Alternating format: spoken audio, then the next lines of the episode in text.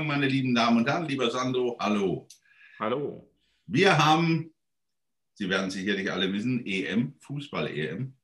Und wir sprachen über Motivation und bums sind wir bei Mannschaften, bei Teams, bei Analysen. Was haben wir zwei jetzt ausgerechnet mit Fußball und Kommunikation und Führung zu tun? Sie werden lachen, eine ganze Menge. Schauen Sie sich die verschiedenen Teams an, warum jemand gewinnt, wie jemand gewinnt, was sich dort auf dem Platz tut.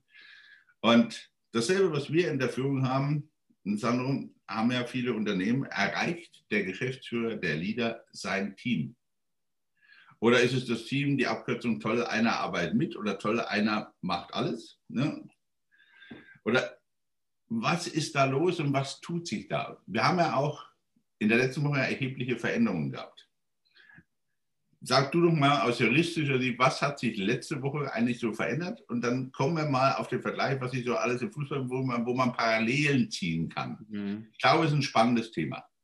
Es ist ein spannendes Thema, du hast das angesprochen. Das eine ist, dass wir bei der EM jetzt sehen, wie Teams funktionieren oder wie sie nicht funktionieren und wer im Team welchen äh, Beitrag leistet. Und ähm, das ist das, wo wir beide auch darüber gesprochen haben, gesagt, okay, da siehst du auch, wo eine Kommunikation funktioniert, wo auch letztendlich ähm, eine gemeinsame Kultur der Verbindung besteht und wie man dann auch das Ganze im Team lebt, äh, insbesondere wie man sich erreicht und wie man das zum gemeinsamen Ziel macht. Und gemeinsame Ziele sind das, was einen verbindet.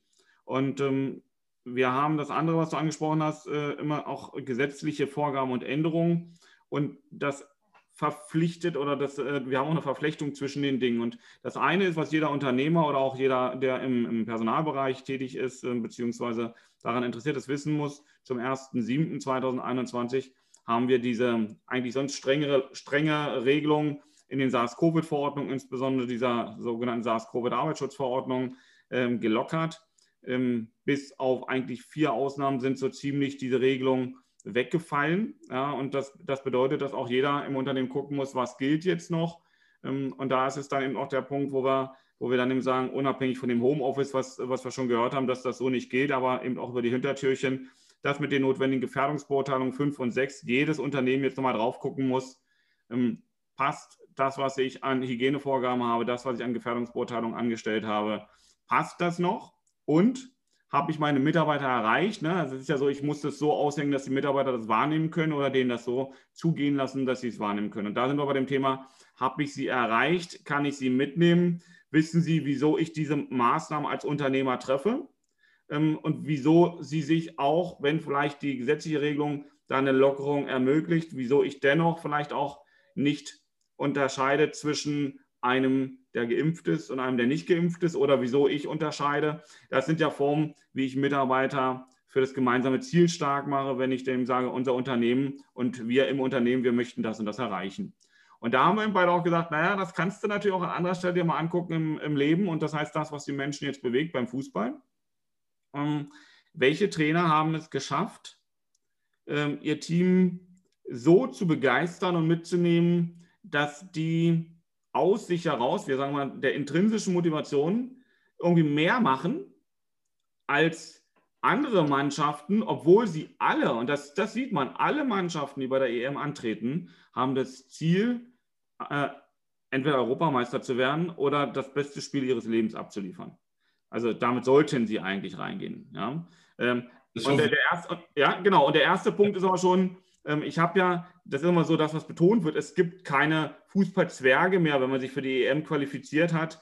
Dann ist es so, dass man mittlerweile auf einer so hohen qualitativen Ebene spielt, dass jeder Europameister werden könnte. So, und jetzt ist immer die, die Einstellung. Ne? Entweder gehst du auch mit einem Team rein und sagst, von den, von den Zahlen, äh, von, von den Spielern, von den sogenannten äh, Listen, die geführt werden, was an Qualitäten ist, ähm, wir können sowieso nicht Europameister werden, aber wir versuchen so gut wie möglich mitzuspielen. Das ist schon eine Zieldefinition, da wirst du nicht Europameister.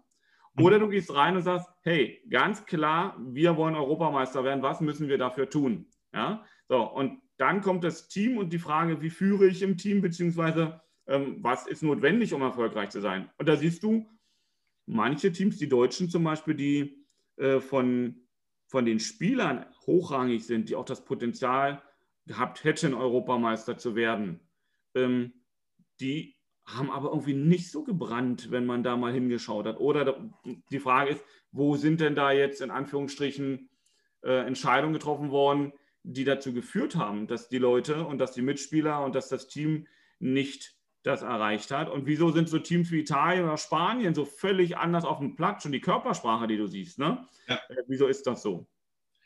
Also für mich, für mich spannend, gerade bei der deutschen Mannschaft, deutsche Mannschaft, da war kein Team auf dem Platz. Für mich waren da drei Abteilungen auf dem Platz. Verteidigung, Mittelfeld, Angriff.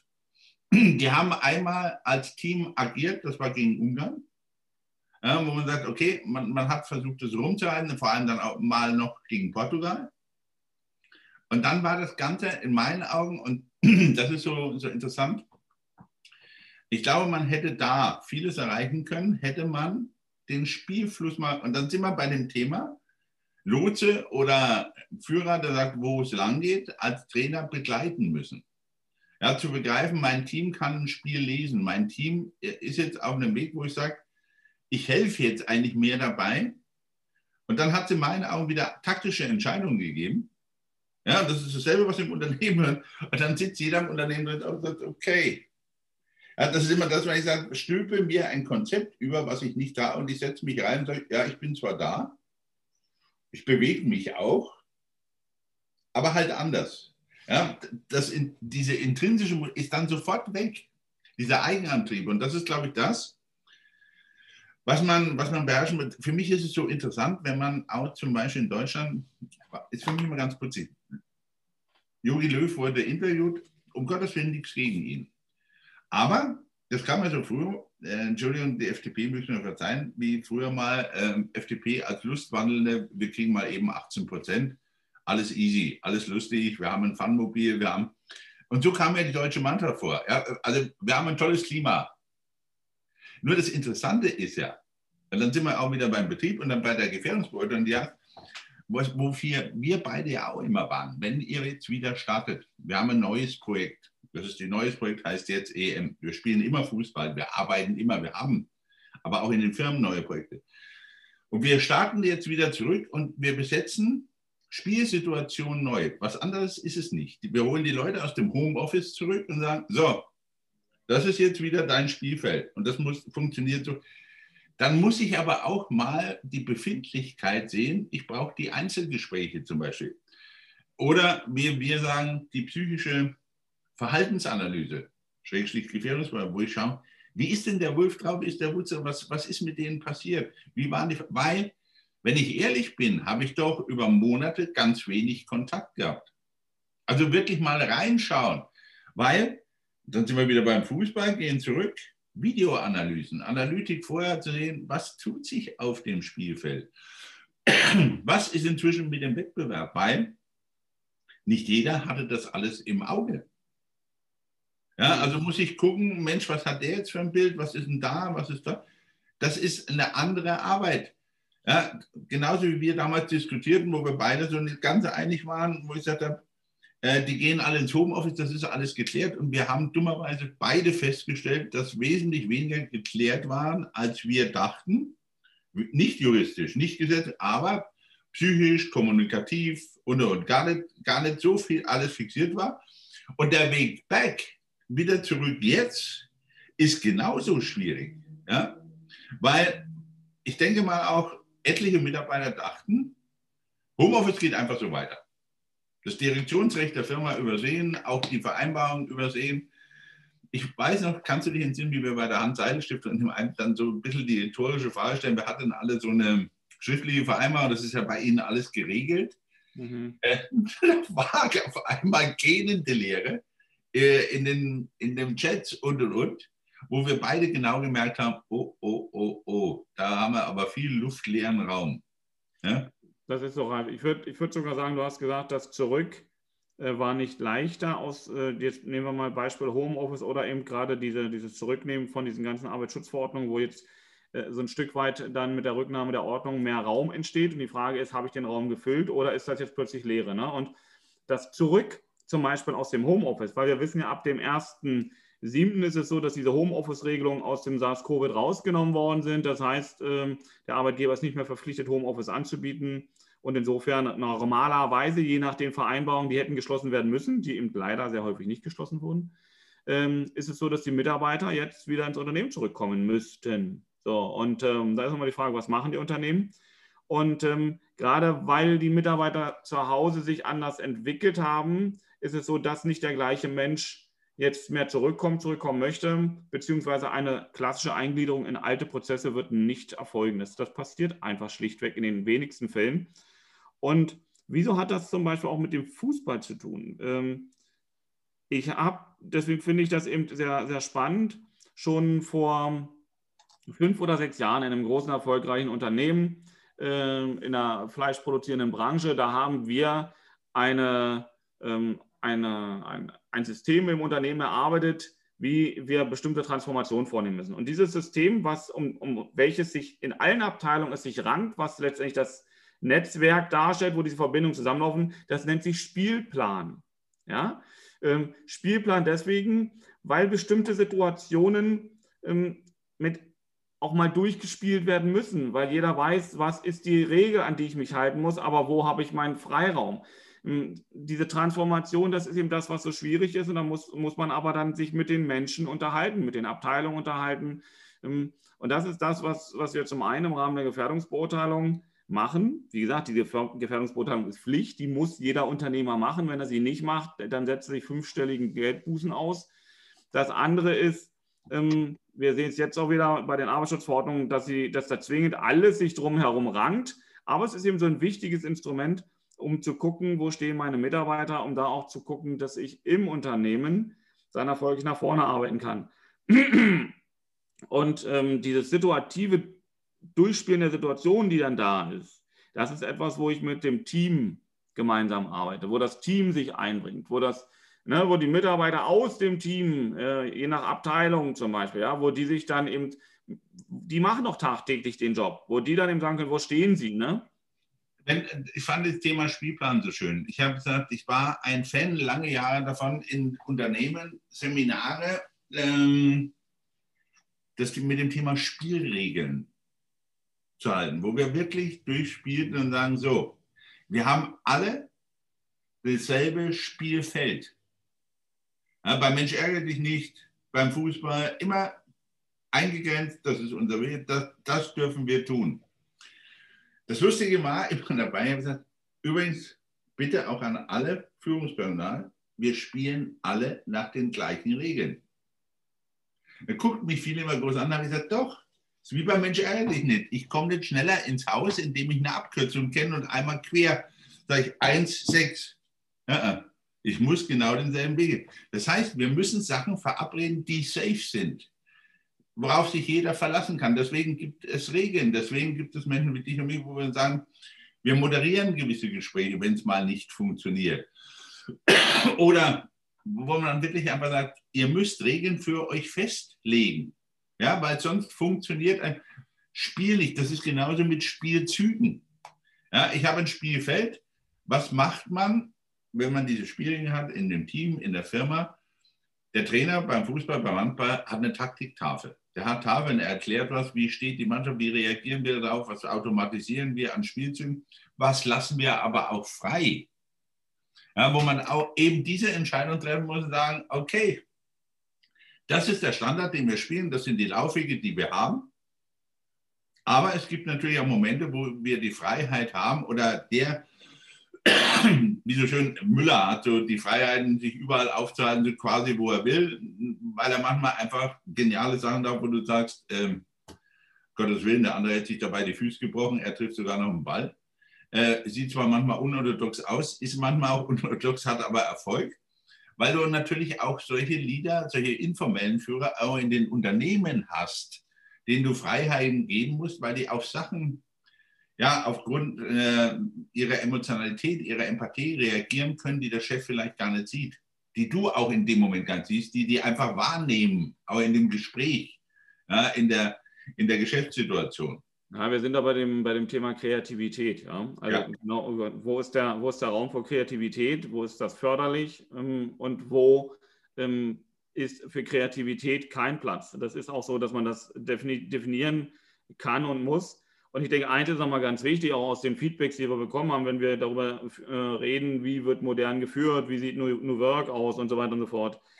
Ähm, der Unternehmer, ähm, Arbeitgeber ähm, soll nicht jeden Wunsch des Mitarbeiters, wie er seinen wie er seinen Arbeitsplatz und seine, seine Arbeitsbeschäftigung leben will, erfüllen. Er ist nicht, ist nicht wünscht dir was und der Unternehmer erfüllt das alles, sondern äh, der Unternehmer und Arbeitgeber stellt die Arbeitsbedingungen und versucht Prozesse zu finden, die für die Entwicklung des Teams und des Menschen am besten ist. Das heißt, ich gebe Entwicklungschancen und Möglichkeiten und gucke, was ist da am besten. Und da berücksichtige ich auch die Interessen des Mitarbeiters. Ja, ich finde, das ist erstmal auch ganz wichtig an der Stelle, denn wie definiere ich das Ganze, damit ich überhaupt an der Stelle auch weiß, wo habe ich eine Aufgabe der Führung, wo habe ich eine Aufgabe, dass wir gemeinsam Regeln finden und wo bleibt Raum für Kreativität. Das in dieser Verbindung ist erstmal ganz wichtig, damit man nicht immer sagt, ja, bei euch ist so, die Mitarbeiter können frei wählen, was sie machen und der Chef ist eigentlich überflüssig. Ja, nee, so ist das nicht. Also definitiv nicht. Wir wollen bloß manchmal mit der übertriebenen Darstellung von Öffnungen auch mal den Kopf aufmachen, den Mixer reinhalten, ja, äh, und dann sagen, so, und jetzt denkt doch mal neu.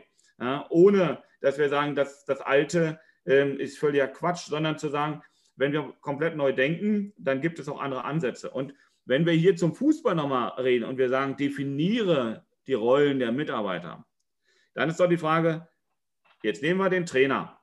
Ja, nehmen wir auch mal von mir aus die deutsche Nationalmannschaft, Lögi, ja, äh, Yogi, der an der Stelle äh, als Trainer, welche Aufgabe hat er? Ja, welche Aufgabe hat er und welche Qualitäten hat er? Was kann er einbringen, was für das Team am nützlichsten ist? Und das ist nicht, indem er auf den Platz geht und kickt. Das wissen wir alle. Ja, so, dann haben wir den Mannschaftskapitän ähm, der eine gewisse Führungspersönlichkeit sein soll. Ja, ähm, was, wessen, was für eine Aufgabe hat der? Der spielt zum Beispiel auch mit. Der ist Teil des spielenden Teams, aber dennoch ist es jemand, der eben auch eine Verantwortung übernimmt und dann auch mal motiviert, antreibt, direkt in der Situation auf Fehler hinweist. Und dann haben wir die Spieler, die sich als Team verstehen, aber die auf dem Platz trotzdem ihre Aufgabe haben. Ja? So, und jetzt ist es so, wenn ich als äh, hinten in der Verteidigung rechts eingesetzt werde, und ich habe aber meine Qualitäten äh, im, im, Mittelfeld und könnte kreativ die Bälle den Stürmern zuteilen. Jetzt reden wir mal über Kimmich. Was hat Kimmich da für eine Position bekommen vom Bundestrainer? Ja? Ähm, aber jetzt gucken wir uns das mal an. Dann bin ich verantwortlich, den Menschen, die bestimmte Qualitäten haben, die bestmögliche Entfaltung zu geben. Und das heißt, so wie ich ein Neuer nicht in den, äh, auf eine Stürmerposition setzen würde, ja, so muss ich natürlich gucken, auch mit, mit, mit Spielern, die und auch Mitarbeitern, die, sage ich mal, mehrere Qualitäten haben, die, wo ich den Vorteil habe, dass ich die eben auch an mehreren Stellen flexibel einsetzen kann. Aber wenn sich der Spieler mit seiner Qualität ja, im Mittelfeld kreativ ausleben möchte und ich setze den stumpf auf eine Abwehrposition und sage, du darfst nicht mal äh, mit nach vorne gehen, du darfst keinen Flügellauf machen und so weiter, dann beraube ich den der Kreativität und dann verraube ich das Potenzial. Das Spannende ist, du hast vorhin mal deutsche Mannschaft, italienische und, und. Die Qualitäten der deutschen Mannschaft individuell sind unbestritten. Wo du aber merkst, wo ich sage, das, dasselbe haben wir inzwischen im HR-Bereich in den Firmen. Das Thema Empathie, Sinnhaftigkeit in einem Spiel, die, die weichen Faktoren sind doch, dass die alle kicken können, dass sie das technisch beherrschen, kein Problem. Aber warum entstehen plötzlich in der technischen Fertigkeit Probleme? Einfach deswegen, weil die Übereinstimmung mit dem Resonanzboden, mit all dem, was sonst da ist, was einfach nicht funktioniert. Altes, altes Beispiel, wenn du nervös bist, wenn du schlecht drauf bist, spielst du nicht in deiner besten Form. Du kannst, du hast dieselben technischen Fähigkeiten. Du hast davon nichts verlernt. Ja? Du kannst einen Ball stoppen, du kannst alles damit machen. Nur, wenn das nicht aufeinander passt, wenn also wirklich dieses Brennen, dieses, äh, dieser Team Spirit, der zwar beschrieben wird, den musst du aber auch leben können auf dem Platz. Interessant auch, dass inzwischen der Begriff Radio Müller fast überall gebraucht für Kommunikation auf dem Platz. Wo du merkst, wenn ein Team anfängt, nicht miteinander zu sprechen, funktioniert es nicht zusammen. Ja, wenn es leise, das ist ja das, das äh, für mich völlig Verrückte. Äh, das war, ich hoffe, jetzt steinigt mich niemand. Das Tolle an der Corona-Zeit ist, in den Stadien ruhig waren, du hören konntest, wie Teams und Trainer kommunizieren. Und du hast eigentlich immer erlebt, dass die erfolgreichen Teams, da ist es relativ laut, aber das ist nicht böse. Aber die reden miteinander. Die sind untereinander vernetzt, das läuft, dieses Netzwerk läuft. Ja? Die wissen auch genau, wo muss ich denn mal mich dazustellen. Oder guck dir solche Geschichten an, wo ich einfach sage, ähm, in Deutschland sagte man bei, Dreier, bei der, bei der ähm, Dreierkette hin, ja, wir haben das im Griff. In meinen Augen ein absoluter Blödsinn, weil es einfach nicht stimmte. Ja, Rüdiger, den ich wirklich mag, aber der permanent in der Dreierkette, wo ich sage, die müssen miteinander vorher zurückgehen, seine Position verlassen hat und damit im Endeffekt seine Kollegen immer in Probleme brachte irgendwo. Ja, wenn man reinschaut, versteht, wo ich einfach sage, man muss unterscheiden zwischen Freiheiten. Das ist genau das, wo du vorhin eingehakt hast. Ne? Ja, aber das ist der Punkt, wo der Trainer, der Trainer setzt die, ne, setzt die Spieler an die Position. Natürlich ist es ein Findungsprozess, der spricht mit Leuten aus seinem Trainerteam, aus seinem Stab. So, jetzt nehmen wir das wieder Führung. Ähm, der Inhaber eines Unternehmens, der Geschäftsführer, also ähm, der hat seine, sein, Führungs, sein Führungsteam, seine Geschäftsführungsebene. Ja? So, die sprechen miteinander, aber die entscheiden doch, welche Position will, soll wie spielen. Also, was stelle ich mir darunter vor? Wie ist das am dienlichsten fürs Unternehmen und auch fürs Team insgesamt? So. Und dann gucke ich doch, welche, wie stelle ich dann den Mitarbeiter an welcher Position auf, der auch die Qualitäten dafür hat und die Leidenschaft mitbringt. Und das ist in, Leidenschaft ist intrinsische Motivation. Das ist etwas, ich möchte da was erreichen, dass ich brenne dafür, ich habe da Spaß dran, ich, ich gehe dahin, weil das ist für mich sinnhaft. Ja? So, das heißt, ich muss mich voll damit identifizieren können. Wenn ich aber einen Mitarbeiter oder einen, jetzt bleiben wir bei dem Beispiel Fußball, einen Spieler auf eine Position setze, die er nicht mit Leidenschaft ausfüllen kann, entweder weil er das äh, nicht darstellen kann von, von den technischen Möglichkeiten, weil er selber daran glaubt, der Spieler meint, ich kann das nicht, der Trainer sagt, ich sehe aber viel mehr in dir. Jetzt sind wir bei dem Bereich psychische Beurteilung und Analyse. Ich habe Mitarbeiter, die nach dem Zeugnis das können müssten, die aber selber in einer äh, Lebenssituation sind, wo sie nicht an sich glauben oder wo sie Probleme haben, was sie nicht können. Und da bin ich in der Führung, ja, bin, brauche ich die Kommunikation mit dem Mannschaftskapitän und mit den anderen, die mit diesem Spieler halt auch in Verbindung sind, um dann auch mit dem Spieler zu reden, um zu sagen, setze ich den überhaupt ein, setze ich den nicht ein und schmeiße ihn nicht sofort aus der Mannschaft. Ja? Interessante Geschichte, Sandra, und zwar denk mal an die Situation von Dänemark. Mhm. Der Spieler fällt um, wird auf dem Platz reanimiert. Mir war schlecht, mir war, ich habe gesagt, wie geht, wie geht eine Mann, können die überhaupt alle weiterspielen? Und für mich war das Verblüffende auch die Reaktion, die gute Reaktion des Schiedsrichters auf dem Feld. Eine tolle Reaktion der Mannschaft, die sich sofort wie eine Sichtblende vor ihren Freund und Spielkollegen stellten. Und die Reaktion des Trainers. Ja, weil das ist in meinen Augen was, wo man sagt, gut, wir spielen für Christian, wir, wir spielen für ihn, das ist das eine. Aber das so zu kompensieren, dass du wieder ein Team daraus zurück was aufspielen kann, denn wenn man all den Stimmen hört, hat er wirklich erhebliche Arbeit leisten müssen, weil der eine oder andere es eben nicht so verkraftet hat. Ja, oder denk an Danny Blind, an den Niederländer, dem in dem Moment genau vor, Gesicht, vor, vor Augen geführt wurde, was, was ihm eigentlich erspart bleibt. Weil der ist ja genau mit der Gerätschaft am Herzen ausgestattet, die im Endeffekt ihm das Überleben gewährleistet. So. Und der genau weiß, was der jetzt plötzlich sein, sein Spielkollege vor, vor sich hat. Diesen Weg zurück zum Fußball, zurück in diese Situation und eine Mannschaft dort wieder hinzubringen und die jetzt doch sehr erfolgreich ist und vielleicht genau deswegen als Außenseiter in Anführungszeichen Europameister werden könnte. Ja, aber das ist für mich eine Meisterleistung an, an Führung und verantwortungsvoller Führung. Und ich hab, kann mich an Stimmen von dem Trainer erinnern, wo er selber sagte, ich weiß nicht, ob das so richtig ist oder tun, aber ich bin davon überzeugt und ich vertrete es auch. Das heißt, er hat nie so per Order dem Mufti dargestanden und gesagt, das ist so und das bleibt so und dann wirklich auch seine eigene Angriff oder seine eigene Angegriffenheit gezeigt und sagt, ja, okay, äh, ich, ich kämpfe da auch mit mir. Ne? Ich denke, das, das ist noch, ein, noch ein, lass, lass mich noch einen Satz. Ich habe es ja für mich hochinteressant. Du sagtest Trainerteams. Wenn du mal Italien anschaust und Spanien, mhm. gestern in der Spielsituation, die Trainer standen, bevor sie wieder zu ihm standen, die mit fünf Mann teilweise zusammen.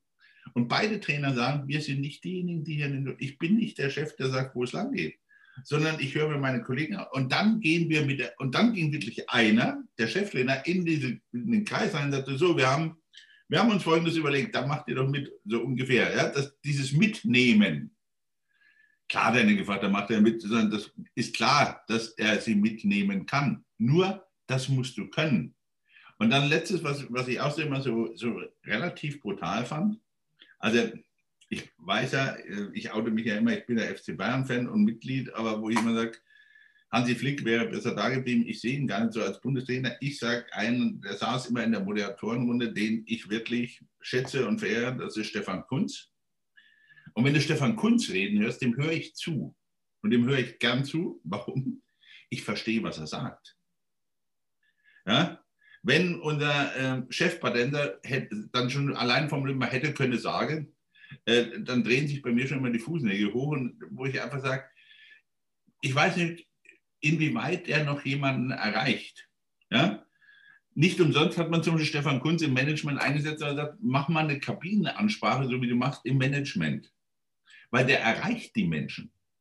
Ja, ich glaube, was ganz, was ganz wichtig ist, ähm, und das ist, das ist das, was du auch siehst, ähm, auch was du gestern bei Italien und Spanien gesehen hast. Beraten kannst du dich mit vielen. Entscheidungen kannst du auch unter Beteiligung vieler äh, treffen und musst du halt auch irgendwo zu einer Entscheidung finden.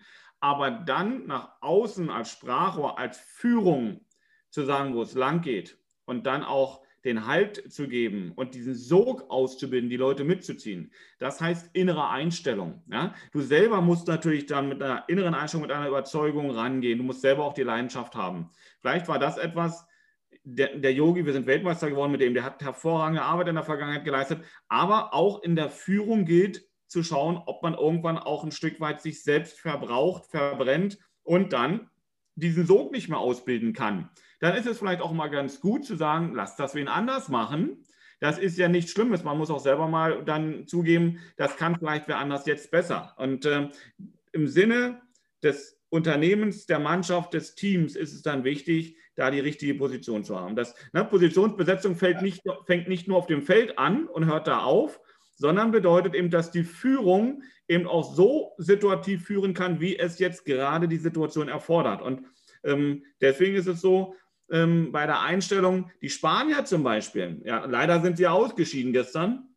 Meine Frau hat sich äh, für die Italiener gefreut. Äh, ich äh, war ähm, da für die Spanier, hätte mich gefreut, weil bei den Spaniern hast du gesehen, der Trainer hat eine ganz flache Hierarchie. Der hat eine ganz enge Anbindung an seine jungen Spieler. Der hat eine ganz andere Form von Führung für sich. Und die, da hast du es gesehen, die Spieler, die waren begeistert, die sind gebrannt. Auch wenn die fertig waren, die sind nach hinten gelaufen äh, und äh, haben da noch eine Energie äh, reingesteckt, die aus ihnen herauskam. Im Verhältnis zu anderen Mannschaften, die du dir angucken konntest, die in bestimmten Situationen dieses, dieses zusätzliche Plus an intrinsischer Motivation nicht mehr aufgebracht haben, die ihm gesagt haben, ja, da hinten das ist die Abwehr, muss die Abwehr jetzt die Löcher schließen und vorne stehen geblieben sind. Ähm, und da hast du gesehen, wer als Team fürs Team gekämpft hat und wer nur seine Rolle ausgefüllt hat. Und das ist das, was in Unternehmen ganz wichtig ist. Erfolgreiche Unternehmen haben nicht nur einen, der nur seine Rolle ausfüllt, sondern der für, natürlich für das, was er macht, brennt, aber auch für das große Ganze, für die Kultur des Unternehmens, wo man als Team hin will. Ne? Und deswegen muss ich das auch ganz klar definieren und ich muss gucken, wer an welcher Stelle muss welche Entscheidung treffen und muss diese Verantwortung auch wahrnehmen. Ähm, und das ist, kommt mir manchmal ein bisschen zu kurz, nämlich insbesondere dann, wenn ich nur sage, welche Qualifikation hat der Mitarbeiter. Ich ja. besetze die Stelle zum Zeitpunkt des Einstellungs- und Entscheidungsprozesses. Da hat er auch bestimmte psychische Stärken gehabt. Der hat die Rolle auch ausführen können. Jetzt gibt es aber im Umfeld und in der Lebenshistorie der Menschen Veränderungen. Ja, das kann viele Geschichten haben, von der Geburt bis zum Tod bis zu sonstigen Sachen. Und jetzt ist er nicht mehr in der psychischen Situation. dann muss ich hingucken und sagen, die Qualitäten hat er nach wie vor. Aber der kann jetzt gerade alleine das nicht umsetzen. Das ist meine Aufgabe, in der dann äh, bestehenden Führungsebene mit dem Team auch zu gucken, was kann ich jetzt machen, um an der Stelle das gemeinsame Ziel zu erreichen. Und, und wen muss ich unterstützen? Und dazu muss ich doch aber wissen, wie es meinen Leuten geht. Ich muss doch, ich muss doch Indikatoren im Unternehmen, ich muss Prozesse haben. Und da sprechen wir wieder über diese Form der Gefährdungsbeurteilung und der psychischen Gefährdungsbeurteilung und Analyse, dass ich das erkennen kann, um rechtzeitig zu reagieren, bevor mir dieser wertvolle Mensch im Unternehmen komplett ausfällt, weil der einfach nicht mehr kann. Richtig. Weil, jetzt schauen wir wieder parallel zum Fußball. Äh, übrigens Glückwunsch an eine Frau, die versteht was vom Fußball. Ich war auch für Italien. Nein. Äh. äh, aber deswegen machen die ja ihre Videoanalysen sogar. Die haben noch Taktik. Ich weiß nicht, ob du es gestern mitgesehen hast. Die Einblendung bei den Italienern, der im Hintergrund stand, auch bei den Spaniern, die immer wieder während des Spiels schon wieder kurze Videoanalysen machen und sagen: Schau mal, die Situation müssen wir ändern. Das ist genau, es ist nichts anderes als diese Verhaltensanalyse, um sich wirklich einen Algorithmus zu schaffen, nachdem der mich unterstützt. Klar, das kann ja dann, wenn ich eine Verhaltensanalyse oder eine psychische Gefährdungsanalyse im Unternehmen, deswegen wird das Unternehmen nicht besser. Falsch. Ja? Ich weiß doch nicht mal, wenn ich das nicht analysiere, ob ich das nicht besser machen könnte. Ja? Das ist wie die Videoanalyse, die ich da drin, das gucke ich mir an und sage, jetzt habe ich verstanden, warum das nicht funktioniert. Und wenn du drauf schaust mit dem, das ist das berühmte Bild, du siehst manchmal den Wald vor lauter Bäumen nicht. Du stehst mittendrin und du siehst das Problem, weil du mittendrin stehst eben. Und dieses Thema der Analyse, Analyse, oh, Analyse, einfach mal einen Schritt zurück, die Draufsicht zu kriegen, gibt dir doch einfach, wo du sagst, okay, nüchtern betrachtet, weil da passiert doch eins, ich kicke mal ganz kurz die Empathie, die Emotion nach unten, gucke analytisch drauf und kann wieder in dieses normale Geflecht zurückkehren. Aber mit dem richtigen Schlussfolgern. Ja? Weil ich mir angeguckt habe, okay, da ist uns was passiert, was nicht passiert. Oder es, es ist uns was gelungen, was wir in dem Moment völlig anders gemacht haben und die ganze Zeit uns gewundert haben, dass es nicht funktioniert hat. Ja, weil wir doch einen Bogen, einen Haken einen Pass anders gespielt haben. Ralf, du hast was ganz Wichtiges angesprochen. Meistens reden wir von Analysen in Verbindung, wenn etwas nicht funktioniert, um zu gucken, wie kann ich ein Problem bewältigen. Ähm, das, was du aber eben auch gerade genannt hast, das finde ich äh, noch viel, viel wichtiger. Wenn etwas besonders gut funktioniert, dann ist es auch wichtig wahrzunehmen und zu reflektieren und zu gucken, okay, super, wieso funktioniert das denn jetzt gerade so super gut? Um das Positive zu bestärken und vielleicht auch in anderen Prozessen zu nutzen. Was wir sehr häufig machen oder was man sehr häufig in Unternehmen sieht, ist, wenn irgendwas negativ läuft, ja, dann denkt man darüber nach zu analysieren. Wenn es positiv läuft, dann lässt man es laufen, weil man sagt, hey, ist doch alles schick, läuft doch. Ja? Ähm, aber zu erkennen, wieso es jetzt gerade so gut läuft und daraus dann noch mehr machen zu können, das ist die Kunst dessen, immer besser auch zu werden und äh, auch dann an diesen Prozessen, sage ich mal, stärkend einzugreifen und nicht immer zu gucken, dass ich erst Probleme bewältige, wenn sie da sind. Und das ist ja genau der Punkt, wenn ich einen Kreislauf in der Analyse habe. Und das ist, äh, ist ja, Analyse ist eine Form von äh, Standortbestimmung und sich anknüpfender Austausch über das, was wir festgestellt haben. So, wenn ich das wiederkehrend immer, und das ist ja das, was wir bei der Gefährdungsanalyse im Kreislauf in den Unternehmen installieren, wenn ich das immer wieder in einem gewissen Automatismus mache, dann werde ich immer wieder bestimmte Tatsachen, Parameter bekommen, die ich analysieren kann. Und ich kann immer wieder bestimmen, wo stehen wir jetzt gerade. Und dann kann ich sagen, okay, wieso stehen wir jetzt gerade so gut da?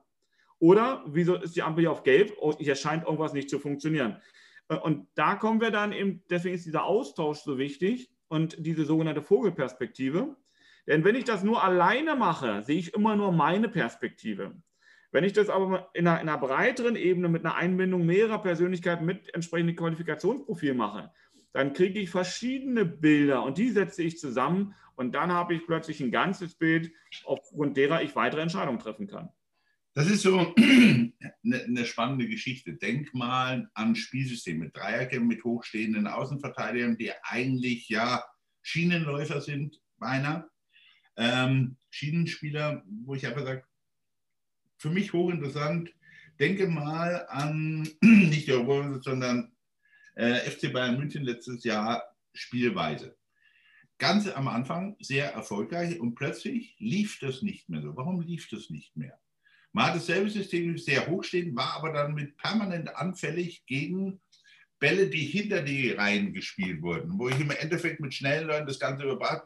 Das funktioniert aber, deswegen hat man ja noch nie so viele Gegentore kassiert. So, und dann kommt aber eines, worauf ich hinaus will. Dann kommt die Entscheidung des Coaches, der sagt, okay, ich weiß aber, meine Mannschaft schießt vorne so viele Tore, das ist wurscht. Wir spielen das trotzdem. So, das ist genau das, was ich will. Das ist aber eine Analytik, die erfolgt ist. Das ist eine Entscheidung, die gekommen ist und die trägt die Mannschaft mit. Ja, das ist eigentlich das, was ich so, so prickelnd und wichtig finde.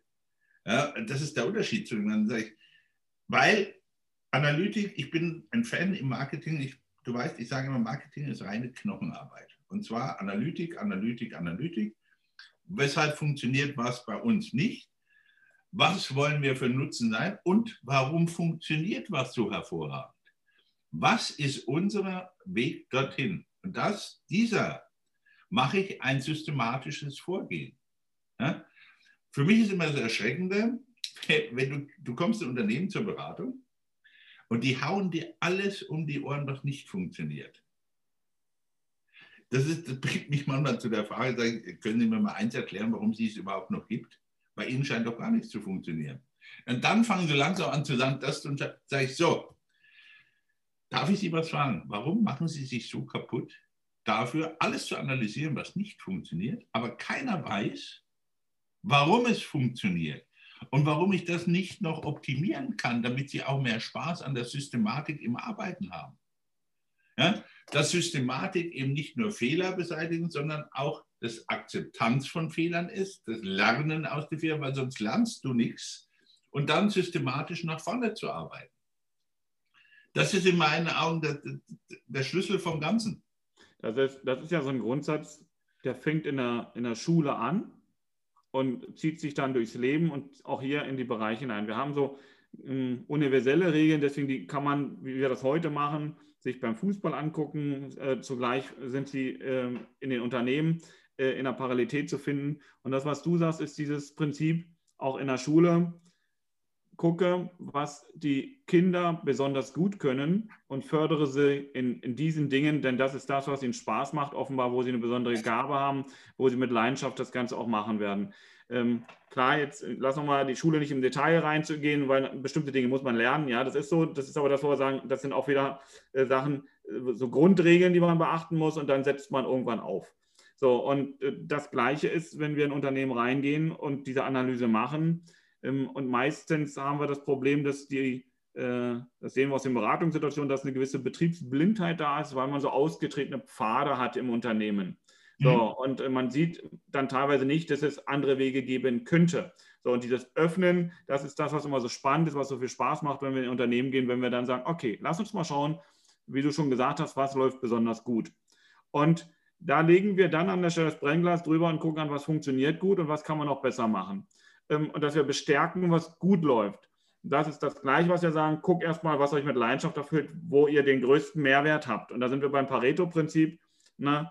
Ähm, dass du ähm, 80 Prozent deines Erfolges aus äh, den 20 Prozent Tätigkeiten nimmst, die du da machst ähm, und dass du die rausfinden musst. Du musst erstmal rausfinden, was läuft besonders gut, was macht den Erfolg aus. Und dann kannst du danach schauen, okay, und was sind Dinge, die diesen Erfolg hindern, beziehungsweise wo äh, auch Sachen besser gemacht werden können. Und da immer ganz wichtig, bestärke zuerst das Gute und dann schaue, was das Gute so ein bisschen hängt. Ja? So, und ähm, also hindert dann auch weiter nach vorne zu gehen.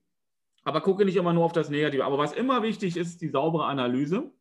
Und diese Analyse muss eben von mehreren Personen erfolgen. Aus meiner Sicht, die im Unternehmen diesen Prozess wiederkehrend machen und regelmäßig dann von außen mal einen draufsetzen und sagen, gucke mal, wir haben das und das festgestellt, da stehen wir.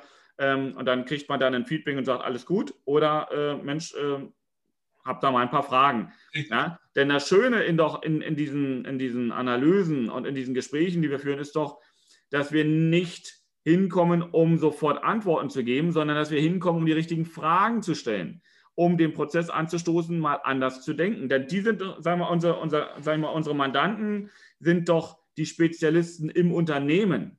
Die wissen doch genau, was sie wo an welcher Stelle tun, aber vielleicht stellen sie sich nicht mehr die Fragen, weil das dieser Ablauf ist. Wobei, wobei ich sage, auch das ist brenzlig. Ähm, ich nehme oft diesen Begriff, mancher in der Firma macht sich ein Bild von seiner Firma. Der eine nimmt dazu den Foto, möglichst noch ein Schwarz-Weiß-Bild, damit es besonders scharf ist, mit Kontrasten und vielen Graustufen. Der nächste nimmt eine, eine Farbfotografie und nimmt den Newtonschen Schleier drüber, damit alles mit Weichzeichner kommt. Und der letzte malt ein Aquarell. So, das Lustige ist, welches Bild stimmt jetzt wirklich? Ist es das, wie ich meine Firma sehen will? Ist es das, wie ich die Company, wie ich das Team sehen will? Oder ist es wirklich so? Mache ich mir ein Bild oder ist es das Bild? So, und das hat doch den Vorteil dieser Analytik, die wir alle anbieten. Du, ich, wo ich sage, da muss ich doch hingucken. Deswegen habe ich zum Beispiel in den Algorithmen für die Verhaltensanalyse eins gesagt, wir dürfen keine Warum-Fragen stellen. Warum-Fragen kennt jeder aus der eigenen Partnerschaft. Du kommst spät nach Hause, die dümmste Frage ist, egal wer, ob ich sie stelle, ob sie meine Frau stellt, warum kommst du so spät? Das gibt richtig Fang. Würde die Frage laufen, schön, dass du da bist, was machen wir jetzt mit dem Abend noch? Kommt er automatisch dazu zu erzählen, warum man so spät kommt. Ja? Das ist so, ich, ich habe immer so das typische Ehepaar, läuft zum Theater, Mann läuft hinter Frau sagt, warum läufst du so schnell? Warum bist du so langsam? Äh, du kommst kein Stück weiter mit dem Warum-Fragen. Genau, deswegen sage ich ja, die richtigen Fragen stellen. Ja? Richtig. Das, das ist die Kunst. Ähm, wenn du Antworten auf Dinge, die dich beschäftigen, positiv wie negativ finden möchtest, musst du die richtigen Fragen stellen. Der gute Berater ist nicht der, der dir die Antwort gibt, der gute Berater ist der, der die richtigen Fragen stellt und dich begleitet beim Finden der Antwort. Ja, deswegen, deswegen haben wir, Sandro, in unserem Zusammen immer von einem Scouten gesprochen, wo ich sage, gemeinsam den Weg finden, dahin führen. Das ist du, was du in deinen Gesprächen tust, ist besser darüber reden, als zu klagen. Das macht mehr Sinn. Ja? Man, das Lustige ist doch, wir wollen doch gemeinsam finden, um miteinander zu arbeiten. Weil wenn ich das nicht folge, das ist, ob Parteien gegeneinander klagen und und und, kam doch immer zumindest aus einer Situation aus, dass die mal irgendwas, ich sag mal so miteinander hatten. Ja, also irgendwas haben sie sich ja mal ursprünglich dabei gedacht. Das heißt aber, wenn ich das hinterher mit dem scharfen Schwert vor Gericht scheide, habe ich den Grund, dann guckt sich keiner mehr an. Ich sage immer, im Leben trifft man sich immer zweimal und geht mit dem Lächeln raus, dann kannst du auch mit dem Lächeln wiederkommen.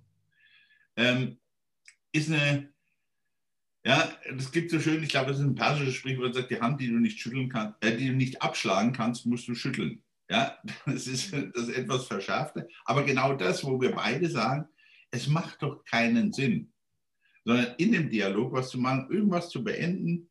Ich habe das mein, mein Leben noch nie erlebt, dass ich, dass ich die Menschen nicht nochmal in einer anderen Situation getroffen habe. Und die schlimmste Situation, die du dann haben kannst, ist Sprachlosigkeit.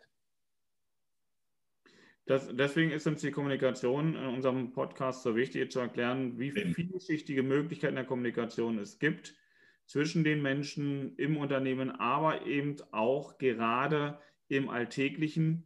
Denn das trennt sich nicht. Das Leben ist Teil dessen, was du im Unternehmen an Lebenszeit einbringst, was du in deiner Freizeit äh, einbringst. Und ich sage dazu halt immer, du hast das, hast das schon gesagt, mein Motto ist ja, gestalten ist besser als streiten. Und das rührt daher, dass ich der festen Überzeugung bin, die Energie folgt deinem Fokus. Diesen Satz, ähm, den mag ich, weil ich sage, denk mal drüber nach. Ähm, oder wie ich manchmal sage, denk mal drüber nach. Ähm, das ist auch ein Unterschied, wie ich es ausspreche. Energie folgt deswegen dem Fokus, und deswegen haben wir heute auch über die Frage gesprochen, wie siehst du deine Rolle im Unternehmen, die du hast und welche Rolle möchtest du gerne haben oder wie möchtest du in deinem Unternehmen das Ganze gestalten? Hm, stell die offene Frage, nimm dir ein Blatt Papier und fang mal an, irgendwas aufzuzeichnen und zu schreiben. Das alleine ist spannend, weil Energie folgt dem Fokus. Wo guckst du hin? Hm, wenn du, wenn du einen Konflikt siehst und du willst diesen Konflikt mit äh, dem Darstellen deiner eigenen Meinung lösen, dann betonst du den Konflikt, weil du nur deine Meinung siehst und nicht, wie, was der andere sieht und weshalb es vielleicht zu dieser, äh, dieser, dieser diesen, diesen, diesen, Widerspruch gekommen ist, ne? dieser, dieser Kollusion, dieser Konfrontation. Ähm, und genauso ist es, wenn du jedes Problem nur mit, mit Macht lösen willst, dann wird es nicht funktionieren, weil Macht führt eben dann immer wieder zu Widerstand. Aktio gleich Reaktio. Und das ist der, das, und deswegen ist es so wichtig, wie rede ich miteinander? Höre ich zu oder will ich nur meine Meinung rüberbringen? Will ich einen ehrlichen Austausch haben und auch verstehen? Und das ist etwas, was, was uns ja mal ganz wichtig ist. Deswegen ist es aber, weil das auch so abstrakt gedacht werden kann, für den einen oder anderen manchmal schwerer fassbar. Und deswegen fand ich heute unsere Folge mit dem Vergleich und dem Fußball doch sehr bildhaft, sehr plastisch und ja, würde mich freuen, wenn wir das eine oder andere Feedback von euch bekommen auf diese Folge. Und ähm, so würde ich dann auch gerne heute schon schließen. Schon ist gut. Nein, spannendes Thema. Ich denke, wir sollten auch noch uns nochmal über Spielregeln, Spielplan und, und unterhalten. Ist ganz interessant. Ich bedanke mich auch für die Aufmerksamkeit. Ich hoffe, wir haben Ihre Fantasie und ähm, Ihr Verständnis für viele Geschichten einfach mal angeregt. Weil Vergleiche machen manchmal, wenn sie sitzen, und ich glaube, der Vergleich zum Fußball, zu dem Team ist sehr gut, weil man es einfach sehen kann. Man sieht, was sich bewährt, man sieht, was Erfolg hat. Ich bedanke mich bei dir, Sandro, ich bedanke mich bei Ihnen und wir hören uns nächste Woche wieder. Bis dahin, ciao, ciao. Bis zur nächsten Woche, ciao, ciao.